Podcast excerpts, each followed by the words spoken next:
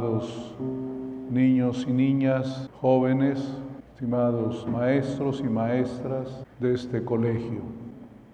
Hoy celebramos a una santa de América Latina, a Santa Rosa de Lima, al mismo tiempo que vivió otro gran santo, también de Lima, San Martín de Porres. Ahí tenemos un contraste, pero al mismo tiempo vemos cómo Dios llama la santidad a personas de distinta situación personal y familiar, inclusive de distinto color de piel. San Martín de Porres era afro, en cambio Rosa era totalmente de origen español, cada uno. San Martín era de una familia de pocos y escasos recursos, en cambio Rosa era de una familia acomodada de Lima, pero por caminos parecidos Dios los llamó a ser buenas personas y santos. Quiero contarles un detalle, dos detalles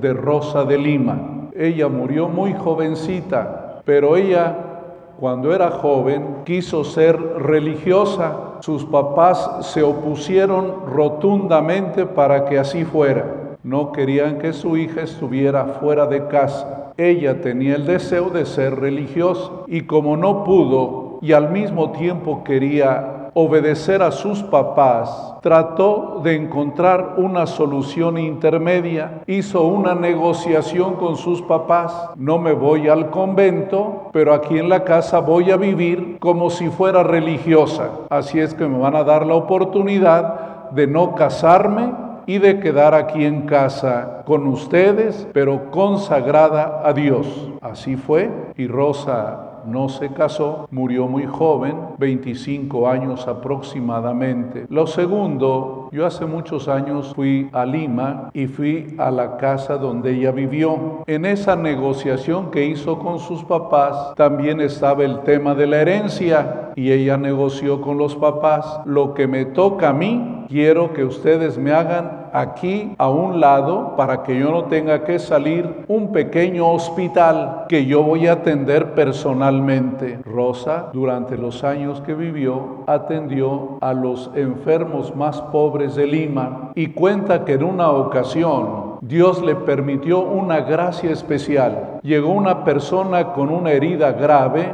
pero ya la herida estaba muy infectada, tenía mucha pus, le produjo asco al verlo, pero ella le dice al Señor, permíteme superar esto porque debo amar a este hermano que sufre y se atreve a besar la herida. Ella cuenta que en el momento que besó la herida de ese hombre que tenía una herida ya muy infectada con pus, ella dice que miró a Cristo en aquel enfermo. La tercera cosa que les voy a contar también de Rosa de Lima, que hace honor a su nombre el día que murió, Cuentan muchos de los que fueron testigos que cuando la llevaban a enterrar, cruzando las calles de Lima, después de la misa en la iglesia, todos dicen que su cuerpo olía a rosas, una fragancia, un perfume que salía de su cuerpo. Y por eso, además de que su nombre era Rosa, también ella, Dios le permitió perfumar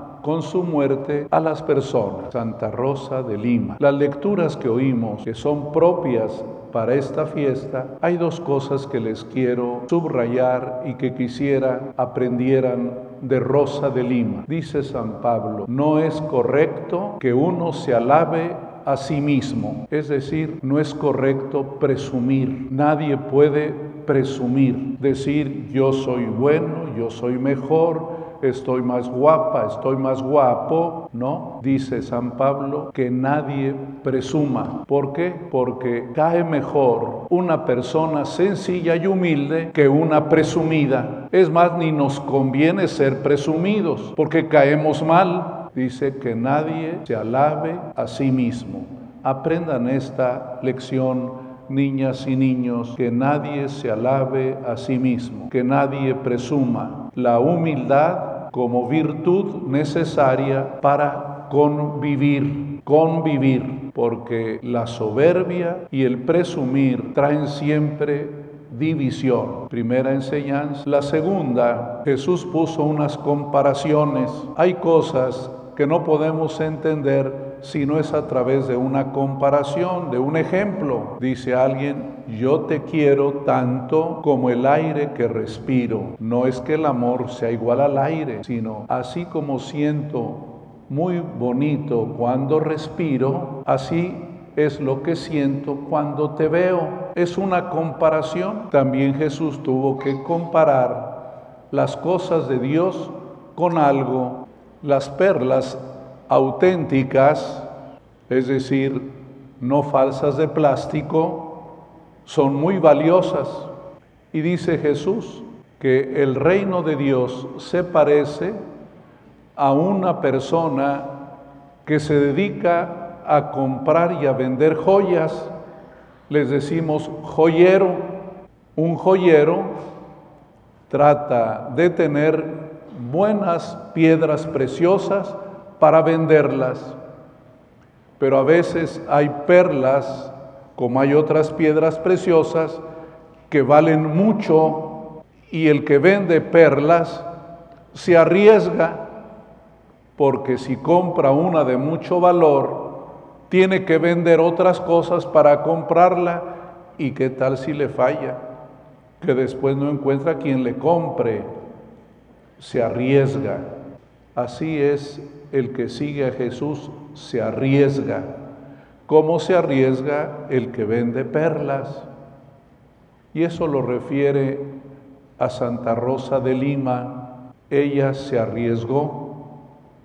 Pudo haber seguido el camino normal y bueno y correcto que sigue una jovencita.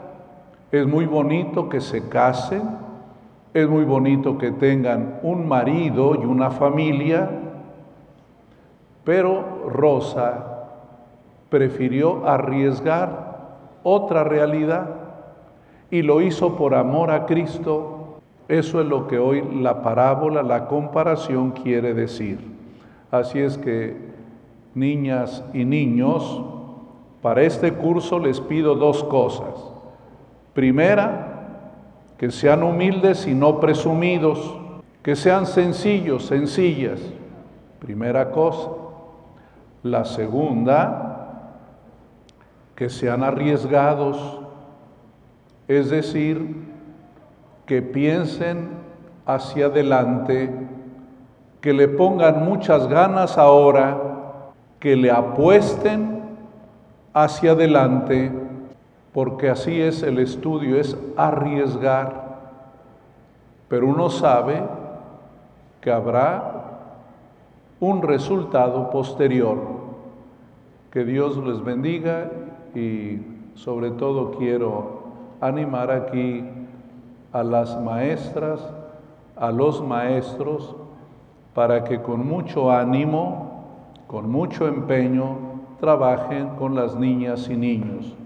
Hoy en todas partes tenemos este gran reto de educar nosotros fuimos educados de un modo, ahora las realidades nos obliga a hacerlo siempre con esta novedad que viene desde luego de Dios. Pongan entusiasmo, esperanza, alegría en su servicio, para que al estilo de Rosa de Lima, también ustedes le apuesten al bien con entusiasmo, con entrega, de buena gana. Que Dios los bendiga